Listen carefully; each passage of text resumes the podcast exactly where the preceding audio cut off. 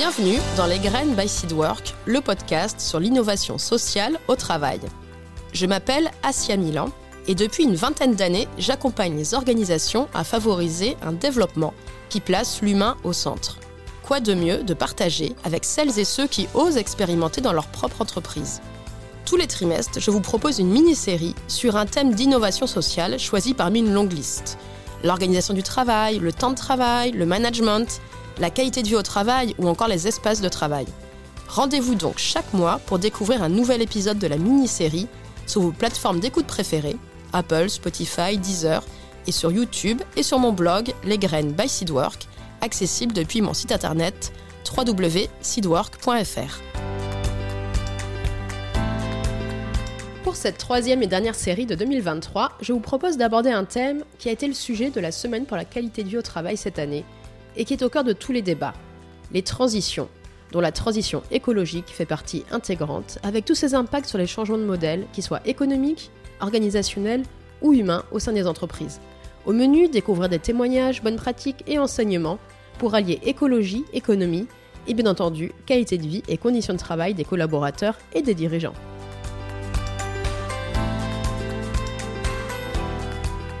Pour ce troisième épisode, je vous propose de découvrir plus en détail l'univers de l'ESS, l'économie sociale et solidaire, au travers d'un angle bien précis en lien avec la transition écologique, l'économie circulaire. Magali Petit, chargée de mission économie circulaire pour la Chambre régionale de l'économie sociale et solidaire de Normandie, la CRES Normandie, nous fera part des approches et valeurs propres à l'ESS et de quelle façon les différentes structures innovent au quotidien pour mieux allier transition écologique et développement vertueux.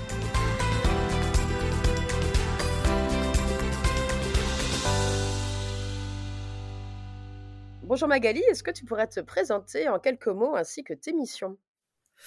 Eh ben bonjour, euh, donc je suis euh, Magali Petit, euh, chargée de mission économie circulaire.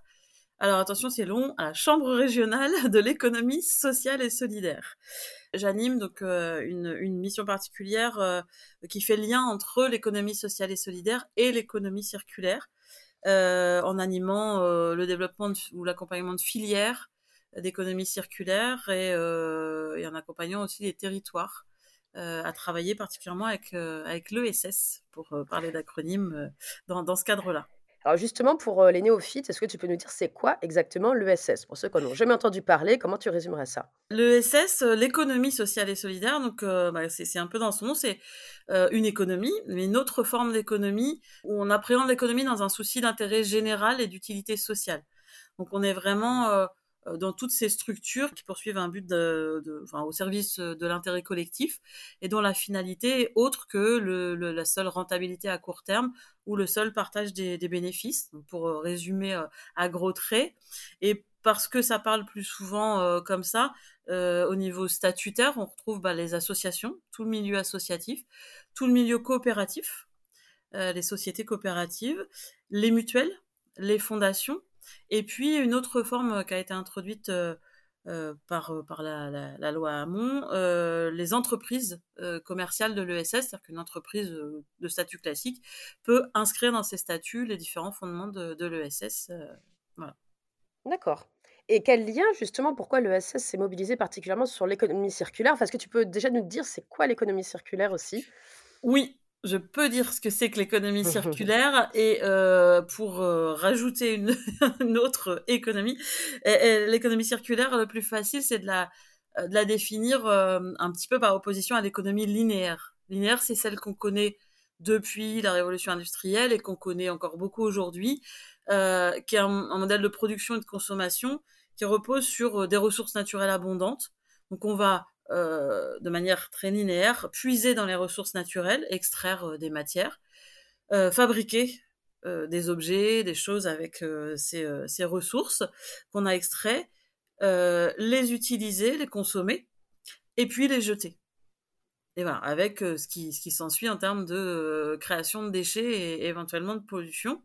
et l'économie circulaire, elle est dans un autre modèle qui consiste à dire qu'on puise dans les ressources naturelles le moins possible et de la manière la plus euh, euh, vertueuse possible, c'est-à-dire euh, les forêts gérées durablement. Voilà, on va en tout cas prendre conscience et tenir compte des limites planétaires, des limites de ressources. Et puis ensuite, on va créer comme ça une boucle vertueuse en commençant, il y a, y a sept piliers dans l'économie circulaire, donc par une façon de concevoir les produits de la manière la plus réparable possible, de la manière la plus durable possible, et avec des matériaux voilà qui ne puisent le moins possible dans les ressources naturelles ou qui l'impactent moins.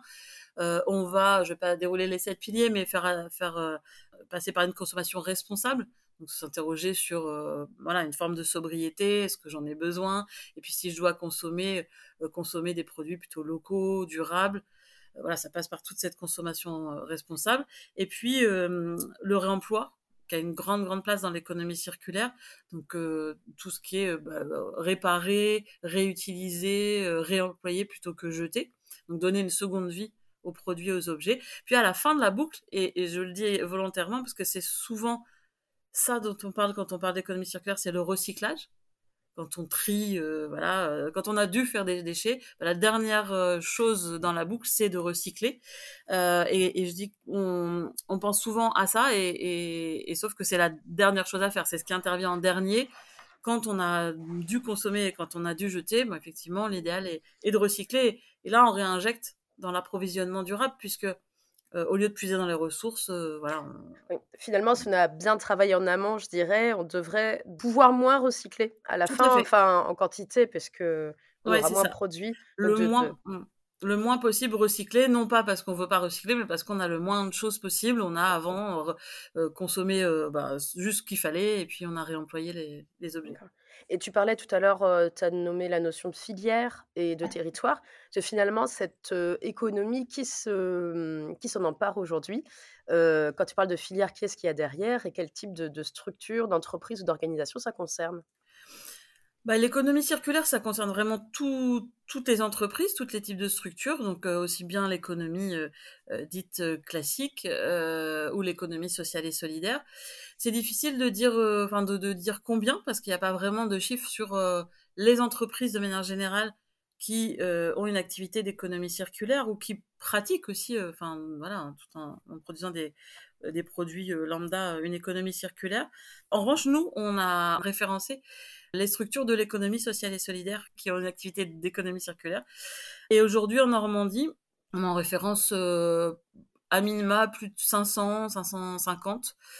C'est vraiment tous les pans de l'économie hein, qui peuvent être euh, qui peuvent être concernés, puisqu'on le voit dans, cette question de boucle, ça peut toucher la production, ça peut toucher tout ce qui est euh, distribution, une manière de s'alimenter, de s'habiller, de, de, consommer.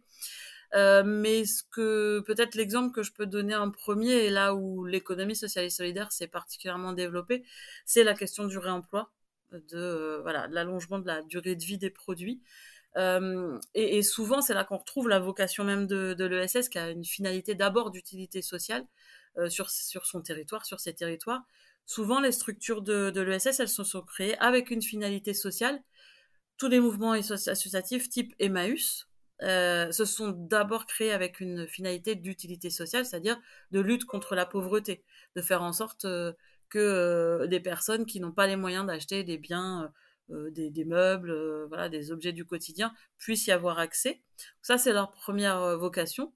Mais aujourd'hui, ça a donné ben, Emmaüs qui existe toujours, mais aussi les ressourceries, les recycleries, tout le réemploi du textile qu'on peut connaître voilà, aujourd'hui. Euh, par les mouvements associatifs et qui aujourd'hui euh, ont pu, enfin voilà, euh, ont fait leurs preuves largement, plus rien à prouver en termes d'utilité environnementale pour le coup. Donc finalement, c'est des nouvelles formes de structures qui se sont développées, enfin en tout cas qui sont de plus en plus présentes aujourd'hui. Elles sont de plus en plus présentes dans l'économie circulaire, effectivement, parce que finalement, le, les associations, les sociétés coopératives, elles existent depuis très longtemps, mais elles se sont particulièrement emparées de ces questions-là, ce qui paraît assez logique finalement. En tout cas, nous, euh, c'est l'idée qu'on défend, c'est que euh, l'économie circulaire, le fait de, de, tenir compte des limites planétaires, c'est à un moment donné justement faire le choix entre la, la rentabilité ou l'extrême lucrativité et les ressources planétaires. Donc je, je, prends toujours cet exemple un peu euh, voilà qui peut parler à tout le monde. Euh, si je suis une entreprise qui produit des couches, ben voilà, à un moment donné, et que les couches, ça impacte beaucoup euh, l'environnement, on, puise beaucoup dans les ressources et que ça fait beaucoup de déchets, bah, je vais pas réinterroger euh, complètement euh, mon produit ou mon modèle. voilà, en tout cas, l'ESS, en tout cas, si je, si je dois rémunérer des actionnaires. Voilà, je, vais, je vais être un peu entre deux entre deux feux de devoir choisir entre cette rémunération d'actionnaires, cette rentabilité nécessaire et de ne pas puiser dans les ressources naturelles ou faire moins de déchets. Finalement, au regard des valeurs de l'économie sociale et solidaire, ça semble une évidence que l'économie circulaire se développe dans vos structures, je dirais. Mais euh, dans le même temps, est-ce qu'il y a des structures qui ne sont pas du tout de l'ESS qui développent aussi l'économie circulaire? Qu'est-ce qui les amène à y aller et quel type euh, Est-ce que tu aurais des exemples? Oui, oui, bien sûr. Il y a bah, tout, tout, le champ du recyclage, par exemple. Euh, les voilà les installations de recyclage sont souvent dans, dans, des, entreprises classiques. on peut trouver des commerces de produits locaux aussi et, bio qui ne soient pas de, l'ESS. Enfin oui, bien sûr, ça n'empêche pas ça empêche pas du tout l'économie plus traditionnelle de s'en emparer. c'est plus dans le sens de dire que si l'ESS y est très présente, c'est euh, voilà, pour ces raisons-là, il y a une logique euh, d'utilité euh, sociale et d'intérêt général qui, qui fait qu'elle est très présente. Et dans d'autres secteurs aussi, par exemple, je crois que tu avais évoqué le secteur du bâtiment, où il y a des enjeux, notamment autour des matériaux. Est-ce que c'est parce que dans ta mission aujourd'hui, tu dois aussi convaincre des structures de ce type peut-être d'aller vers ces schémas de fonctionnement? Alors, qu'est-ce qui est difficile ou? Ouais, moi je vais pas forcément complètement convaincre puisque j'accompagne plutôt les structures elles-mêmes de l'ESS qui développent une activité euh, en lien avec l'économie circulaire à se développer euh, et euh, à, développer leurs activités. mais effectivement, le bâtiment, c'est un, exemple très très prégnant parce que c'est le, premier première source de déchets en Normandie comme en France et que bah, le recyclage s'est pas mal développé dans le bâtiment depuis, depuis longtemps, plutôt porté par l'économie classique. En revanche, le réemploi des matériaux du bâtiment, notamment des matériaux du second œuvre, que c'est un peu moins facile pour les, les infrastructures. Alors pour les néophytes, les matériaux du second œuvre, ça peut être quoi concrètement Voilà, c'est euh, tout ce qui est euh, les fenêtres, euh, les portes, euh, même euh, des briques, enfin voilà, tous ces matériaux-là, pas opposition à ce que j'allais dire, les infrastructures type route, enfin tous, tous les travaux publics, c'est un peu plus difficile de réutiliser un morceau de bitume, quoique c'est pas c'est pas complètement impossible, mais en tout cas c'est dans le second œuvre c'est possible. Et il y a voilà il y a, eu besoin de, développer de développer ce, ce là Hum, et ce sont, euh, ce sont en Normandie comme ailleurs euh, quasiment que des structures de l'économie sociale et solidaire qui se sont emparées de cette question-là. Pourquoi? Simplement parce qu'aujourd'hui le marché n'est pas suffisamment développé. Euh, il y a des craintes, il y a des peurs par rapport au, fait de réemployer les matériaux du bâtiment, des, des, des craintes parce qu'on touche à voilà à une structure de bâtiment, à des questions d'assurance. Euh, donc c'est pas pas si développé et donc pour l'instant c'est pas une filière qui est complètement rentable. Et donc ceux qui euh, sont précurseurs, qui vont lancer des choses, qui vont là, on, c'est là qu'on rentre dans l'innovation sociale finalement et économique, de tester un petit peu les choses. Bah, ce sont les structures euh, de l'économie sociale et solidaire. Donc en Normandie, il y a, il y a 4-5 structures qui travaillent là-dessus. Elles sont pas encore nombreuses. C'est une filière vraiment en émergence et c'est une entreprise d'insertion, une association. Enfin, voilà.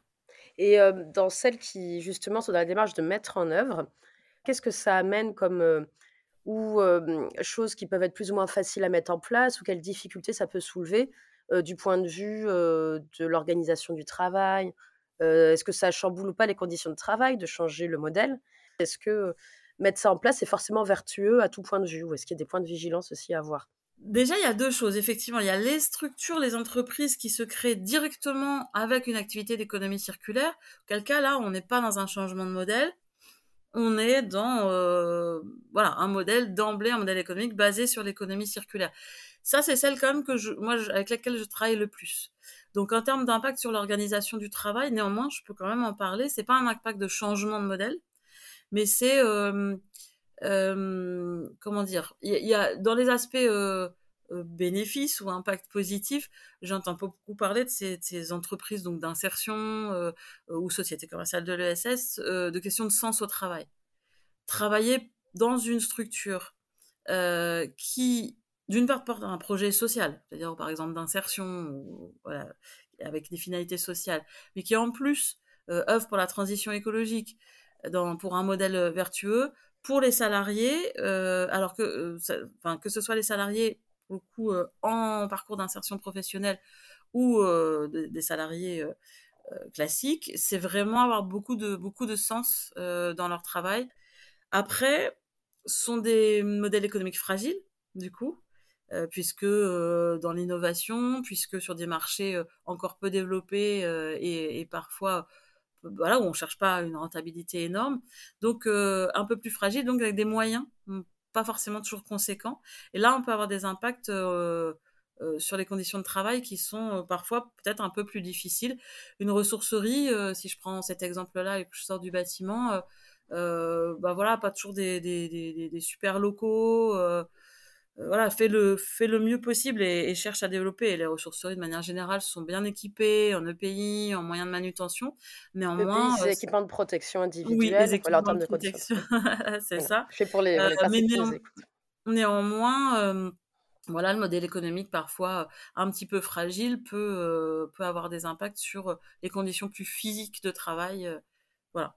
Et, c'est là où on pourrait croire que effectivement euh, travailler dans un secteur où l'humain est au cœur, euh, où on a une vocation sociale et en plus on travaille pour la transition écologique, ben, tout est super. Non, évidemment, on n'est pas exempt euh, d'avoir des soucis et qui sont souvent liés à parfois aussi un petit manque de soutien voilà des pouvoirs publics. On essaye de, de, convaincre à soutenir ces démarches-là le plus possible pour qu'elles se développent et puis pour que les salariés aient des conditions de travail acceptables. Puis tu peut-être suffisamment, pour peut-être les pouvoirs publics aussi de de recul pour, bien connaître les besoins et puis pouvoir investir, enfin en tout cas avoir cette déjà cette volonté d'investir sur des besoins peut-être, nouveaux. Peut-être que ça révèle des besoins nouveaux en termes de conditions de travail, Oui, oui, complètement. d'accord. Et le côté peut-être plus récent qui fait aussi que, il y a peut-être pas est-ce qu'il y a aujourd'hui suffisamment une prise de recul sur les impacts sur les conditions de travail, ou pas? Ou le lien déjà, est-ce qu'il est souvent fait ou oui, le, les impacts, ils, sont connus parce que finalement, même si ce sont euh, parfois des activités nouvelles, encore que pour le réemploi, ça, ça commence à, dater un peu, mais euh, on, est malgré tout sur des métiers classiques hein, où il y a de la, finalement de, du, enfin, du tri, euh, voilà, de la collecte, ça veut dire partir avec un camion et collecter des choses, euh, du tri, de la mise en rayon, des, voilà, de la manutention. On peut retrouver ça dans des métiers euh, plus connus. Il y a des nouveaux métiers, le métier de valoriste, pour voilà comment on, valorise un objet comment éventuellement on le reconditionne, euh, comment euh, voilà, on lui redonne sa seconde vie. Néanmoins, ça fait appel à des, voilà, des choses qu'on connaît un petit peu. Euh, par contre, le lien, il est peut-être pas souvent fait. Effectivement, dans l'ESS, on est dans un, engagement de tous, de, du dirigeant, de la dirigeante, ou, ou gérante, ou gérant, jusqu'au salarié. Euh, et, souvent, on fait un peu fi de ces questions-là et on, voilà, on c'est, enfin, pas complètement vrai. C'est-à-dire qu'il y a vraiment des démarches entières sur la qualité du travail euh, dans, dans l'ESS. Mais c'est vrai qu'on peut avoir tendance euh, à s'investir au-delà, à se dire allez, c'est pas grave parce qu'il faut le faire, parce qu'on œuvre pour quelque chose de plus grand et du coup à faire fi un peu de, de ses propres conditions de travail. Oui, finalement, comme si œuvrer pour quelque chose qui avait du sens suffisait. Or, finalement, ça pose tout de même les questions variées de, de conditions de réalisation du travail sur des, métiers nouveaux, comme tu le disais, ou des tâches, en tout cas, qui, qui évoluent. Oui, tout à fait. Et puis pour répondre à la deuxième partie de ta question, aux autres, en tout cas les, les entreprises qui changent de modèle, alors qui, qui, peut être le cas de l'économie sociale et solidaire, mais aussi voilà des autres entreprises qui passeraient à un modèle euh, d'économie circulaire euh, plus vertueux ou, qui en tout cas ferait leur transition écologique, puisque l'économie circulaire n'est qu'un des outils au service de la transition écologique. Ben là, on va sortir de ces structures qui, font du réemploi, qui font, euh, voilà, de, je vais pas parler, mais de la, consommation responsable, c'est toutes les, les, épiceries associatives en circuit court, etc. On va sortir de tout cela et être plutôt sur les structures d'économie sociale et solidaire de type structure du médico-social, je sais pas, une MJC, enfin toutes ces structures-là. MJC, c'est maison, de jeunesse et de la culture. Et de la culture, d'accord, c'est ça. bon, MJC ou toute autre forme de voilà de, structure comme ça associative où il y a des activités culturelles, sportives, il y a tout le secteur du sport aussi. Bah, toutes ces associations, ces coopératives, ces entreprises de l'ESS, euh, elles aussi, euh, elles s'engagent, euh, même si c'est pas leur métier premier, dans une transition écologique, dans une économie plus circulaire. Et là, oui, clairement, il y, a des impacts indéniables sur l'organisation du travail. Là, on va être peut-être moins, enfin en tout cas pas que sur les conditions physiques ou matérielles de travail, mais sur l'organisation. Une crèche, par exemple, une crèche associative. À un moment donné, quand une crèche associative décide euh, d'introduire une alimentation euh, plus locale, euh, bio locale pour les enfants. Ça veut dire changer le mode d'approvisionnement, les fournisseurs. Peut-être qu'on n'est plus livré en une seule fois par, une commande, mais par plusieurs fournisseurs. voilà, donc ça change, ça change la réception des marchandises, ça change peut-être, si on va jusqu'au bout, la manière de cuisiner. Est-ce qu'on n'est mmh. plus vraiment livré de plats euh, préparés? Je ne sais pas si c'est le cas des, crèches euh, en tant que telles, mais euh, et qu'on va chercher à cuisiner en interne. ça peut changer beaucoup de choses. Si on veut produire moins de déchets, ça veut dire que peut-être on réemploie les contenants si on reste sur la, nourriture. Et ça, c'est pas rien, il faut, les laver. En tout cas, il faut, faut s'équiper euh, déjà peut-être avec un lave-vaisselle professionnel, mais aussi euh, bah, voilà, faire les cycles, etc. Mais ça veut dire aussi peut-être euh, passer aux couches lavables. Ça, on a vu des crèches passer, et ça, c'est quand même. Qui ont fait ce virage-là et de passer aux qui couches lavables. Qui ont fait ce virage-là, et ça, c'est pas rien hein, dans, dans, le quotidien des personnes qui travaillent auprès des enfants. Euh, voilà, ça veut peut-être dire qu'on met en place dans la cour de la crèche un, petit jardin pour éduquer les enfants à l'environnement euh, et qu'on composte ces déchets. Et là aussi, ça veut dire qu'il faut que les salariés y soient sensibles aussi, parce qu'on ne fait pas la transition écologique et on passe pas à une, enfin, on change pas de modèle de linéaire circulaire à, à l'intérieur d'une entreprise sans que les salariés, enfin, sans les embarquer. Euh, voilà, et c'est pour ça que je citais notamment les MJC, donc les maisons de la jeunesse et de la culture, parce que elles-mêmes euh, sont au contact des publics jeunes, euh, pas que, mais notamment, et c'est aussi une forme de sensibilisation que qu'elles-mêmes vont faire auprès de leur public bénéficiaire. C'est valable aussi pour le secteur social. Et donc, si les salariés effectivement sont pas convaincus euh, et sont pas formés aux gestes de tri, euh, aux impacts des limites, enfin la question des limites planétaires, etc. Bah, il se passera pas grand chose. Donc c'est à la fois une question de monter en compétence, enfin quelque part, voilà, de, de, de, être sensibilisé, formé, aussi de tout cet impact sur l'organisation quotidienne du travail dans la, dans la manière de procéder. Parce que finalement, dans l'exemple que tu donnes, très concret, c'est très illustratif de la crèche, on mesure dans ce que tu décris comment ça peut bouleverser le quotidien finalement. Et moi, j'aime toujours dire que le diable est dans le détail. Mais oui, juste changer, se dire je vais me fournir en local, euh, finalement, ça peut reposer toute la question de l'organisation euh, autour des repas euh, de A à Z, en fait. Tout à fait, oui, oui, oui c'est complètement ça. Ou, dans des, le secteur social aussi, enfin, je veux dire, la manière de se nourrir, la manière de, de s'approvisionner, ça, oui, oui, ça change, ça change beaucoup de choses dans l'organisation quotidienne d'un accompagnateur ou d'un animateur social, par exemple. Et, mmh, et à la fois, tu soulèves aussi la question finalement de, un peu, je ne vais pas dire d'alignement parce que j'aime pas ce mot, mais de cohérence, en tout cas avec les valeurs de la structure, sur le pourquoi on fait ça. Donc, comment est-ce qu'on recrute, comment est-ce qu'on fidélise et on embarque finalement toute l'équipe autour du projet. Est-ce que tu as vu, là, en étant moins sur le contenu, le fond, mais sur la méthode, dans les structures qui mettent ça en place, est-ce que tu as pu observer ou pas des façons de faire? C'est finalement comment est-ce qu'elles s'y prennent je pense notamment pour celles qui font un virage, qui intègrent ces nouvelles choses dans un modèle un peu plus ancien. Et mmh, est-ce que tu as observé des choses finalement qui fonctionnaient bien dans la façon de faire ou des points de vigilance, des choses un peu plus difficiles à travailler?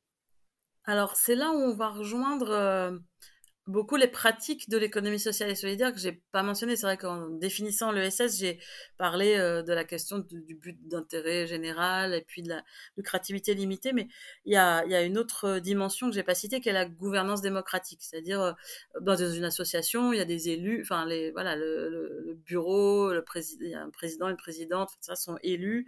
Euh, dans une coopérative, c'est une personne égale une voix. Donc, ça, par extension, euh, ça donne le fait que dans l'économie sociale et solidaire, il y a une euh, pratique des méthodes participatives. Mmh.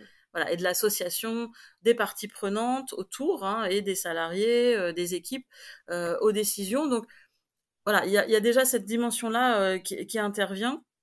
J'ai pas d'exemple en particulier d'une méthode ou de, de méthode en tant que telle, mais cette question participative me paraît essentielle et on voit que ça fonctionne quand c'est le cas. Euh, d'associer euh, pleinement les salariés euh, à ces, démarches-là dès le, départ, en fait, dès l'amorce du changement, s'il y, a, changement. Et pour celles qui se créent d'emblée avec une, une activité d'économie circulaire, de bien expliquer le projet en entrant dans la structure. Et, là, c'est peut-être un petit peu plus facile dans, nos structures de SS, puisque déjà d'emblée, il y a une notion d'intérêt général et que d'emblée, quand on intègre une structure de l'ESS, on va avoir cette dimension euh, d'intérêt général et d'expliquer le projet, le projet associatif, le projet coopératif. Donc, on y rajoute cette dimension d'économie circulaire et cette dimension de, euh, de, transition écologique. Et après, ça fait partie du modèle, voilà. l'angle d'approche. Ça fait partie du modèle. Alors, la, question de la transition écologique, pas toujours, mais elle vient s'ajouter à quelque chose qui a déjà beaucoup de sens. Euh, qu'on y met. Et après, euh, oui, oui, dans le concret, euh, des méthodes, des méthodes participatives, l'association des, différentes parties prenantes et, pas que l'interne pour le coup, mmh. aussi des parties prenantes externes, justement la collectivité. tu parlais des territoires tout à l'heure. En fait, ça renvoie tous les acteurs qui sont présents, qui s'intéressent au sujet ou qui interviennent. Tout à fait. L'idée, c'est d'être vraiment en coopération. Quand je prenais l'exemple, si je reprends l'exemple de la crèche, euh, on décide pas du jour au lendemain de se fournir en, local et bio. Enfin, on peut le décider du jour au lendemain, ça y a pas de souci. Mais euh, ça veut dire qu'on est vraiment en interaction, en coopération sur son territoire pour avoir identifié euh, quels sont ben, peut-être les maraîchers locaux qui peuvent fournir. Est-ce qu'il existe une plateforme qui regroupe un petit peu plusieurs agriculteurs ou producteurs locaux pour pouvoir s'approvisionner plus facilement et mieux les connaître? Ça aussi, il y a des expériences par exemple, euh, dans le Perche, il y a 1000 Perches, qui est un marché d'intérêt local créé par une association qui euh, regroupe un certain nombre de producteurs et qui va permettre aux restaurateurs, aux structures de restauration collective de s'approvisionner plus facilement.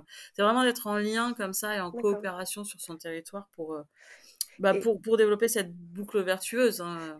Et ce que je me dis en t'entendant, c'est qu'on voit que le sujet est assez. enfin, on va de l'amont à l'aval, il y a plusieurs aspects. comment se forment les structures pour mettre en place ce type de changement? Parce que si on prend l'exemple d'une crèche ou d'une association, par exemple, comment la gouvernance, voilà, qui peut être des bénévoles, s'empare du sujet pour avoir les bonnes ressources, les bonnes compétences pour savoir dans quelle direction aller? Eh ben, c'est pas simple. Euh, effectivement, euh, soit on a à l'intérieur des structures euh, des, des, personnes dans la gouvernance très sensibles et formées, voire même comme c'est, enfin souvent des bénévoles dont le métier par ailleurs est lié à la transition écologique ou à l'économie circulaire et donc qui vont injecter dans la structure leurs connaissances. et sinon, ben, on peut se faire accompagner et, et, et bah, notamment, enfin la CRES et avec d'autres structures en euh, en Normandie euh, euh, porte le dispositif local d'accompagnement DLA. c'est une forme hein, parmi d'autres d'accompagnement des structures de l'ESS dans leur développement. Et là, notamment, on, a lancé depuis quelque temps un accompagnement spécifique des structures de l'ESS à la transition écologique, à faire leur propre transition écologique.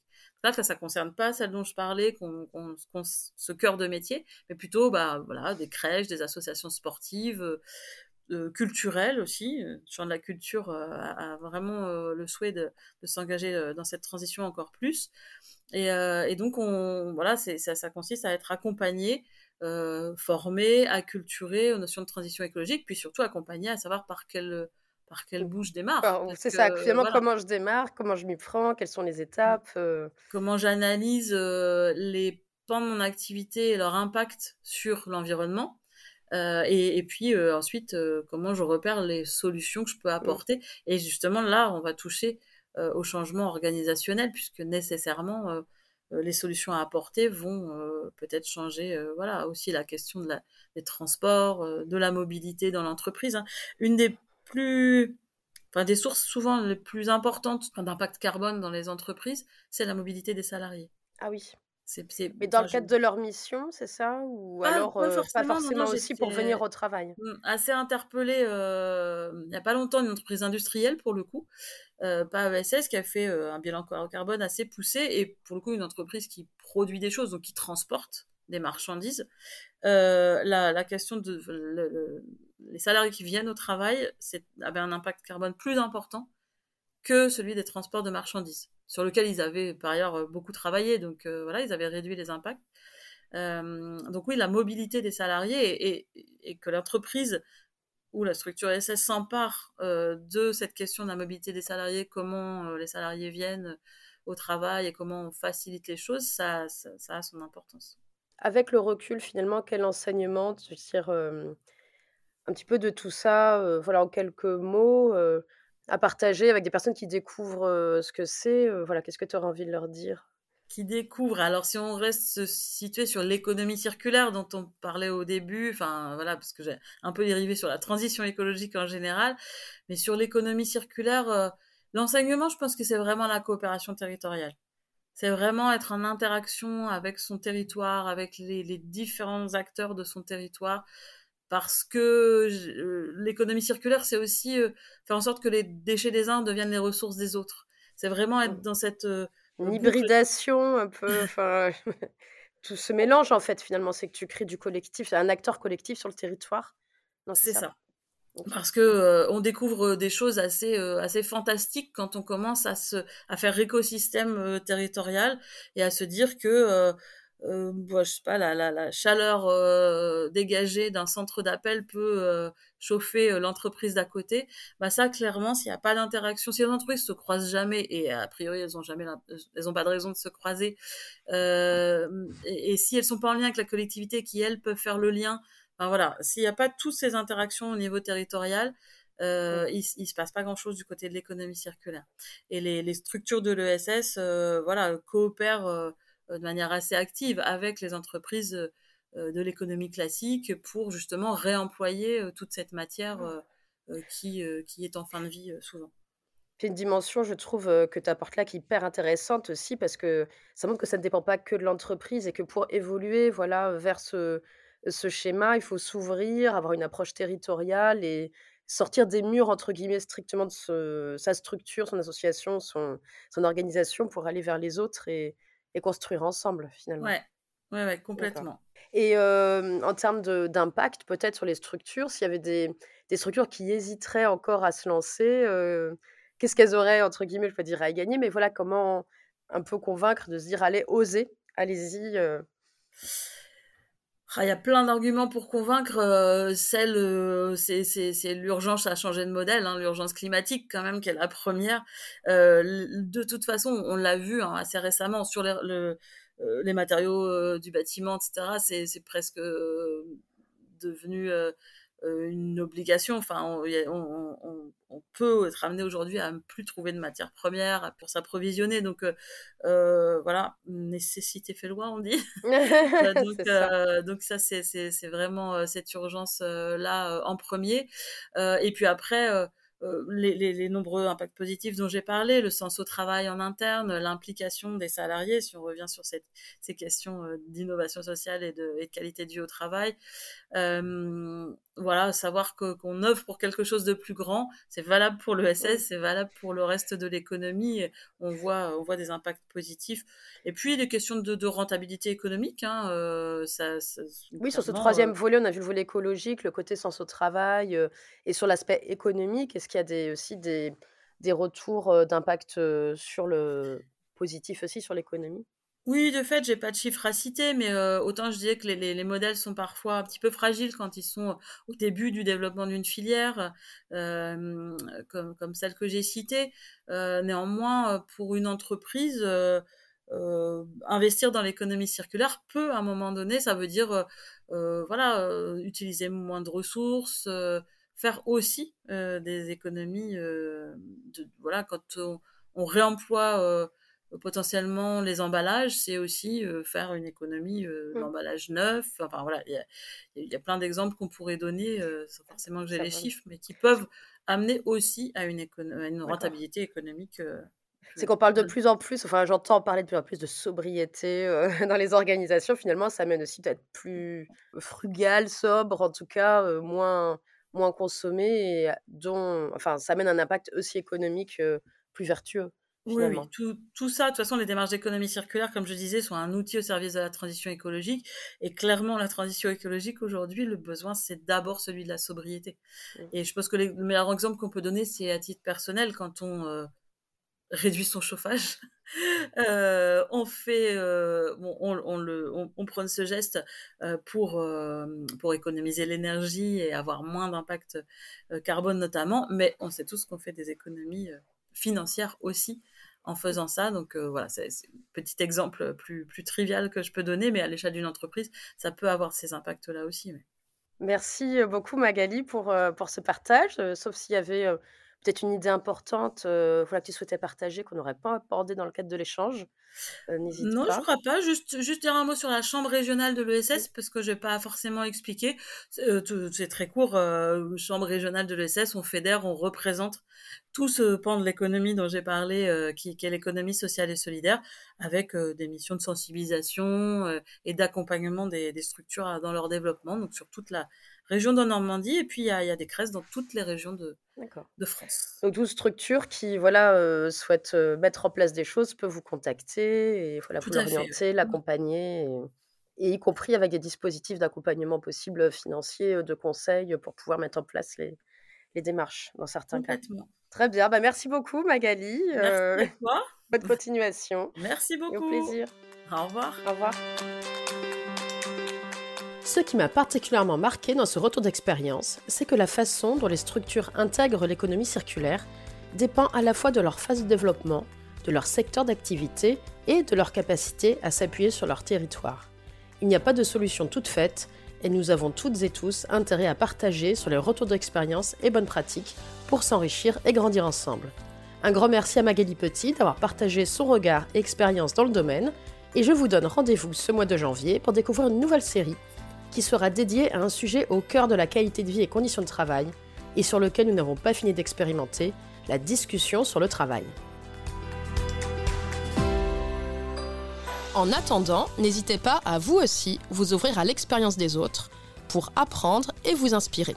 Écoutez le podcast sur vos plateformes d'écoute préférées, Apple, Spotify, Deezer et sur YouTube, et sur mon blog Les Graines by Seedwork, accessible depuis mon site internet www.seedwork.fr.